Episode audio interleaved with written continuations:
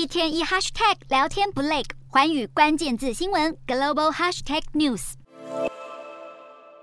欧洲当前面临的能源危机有多严重？就连德国的能源巨擘 Uniper 也撑不下去。现在德国政府决定砸大钱出手拯救，直接将 Uniper 国有化。Uniper 是欧洲最大的俄罗斯天然气进口商，但因为俄国削减天然气供应，导致 Uniper 被迫以高价从其他地区购买天然气来补足俄国的空缺。半年来已经惨亏高达一百二十六亿美元，超过台币三千七百亿。为了确保国内能源供应稳定，德国政府在先前提供纾困后，决定将 Uniper 收归国有，以维持产业运作。这笔交易预计在年底完成。英国政府也宣布要为企业制定能源价格上限。英国政府提出规模大约四百亿英镑的纾困计划，要协助企业在今年冬季因应高昂的能源账单。这一项援助方案将会把企业电价上限设定在每千瓦小时二十一点一便士，天然气价格上限则是每千瓦小时七点五二便士，从十月一号开始实施，预计将能让企业减轻不少负担。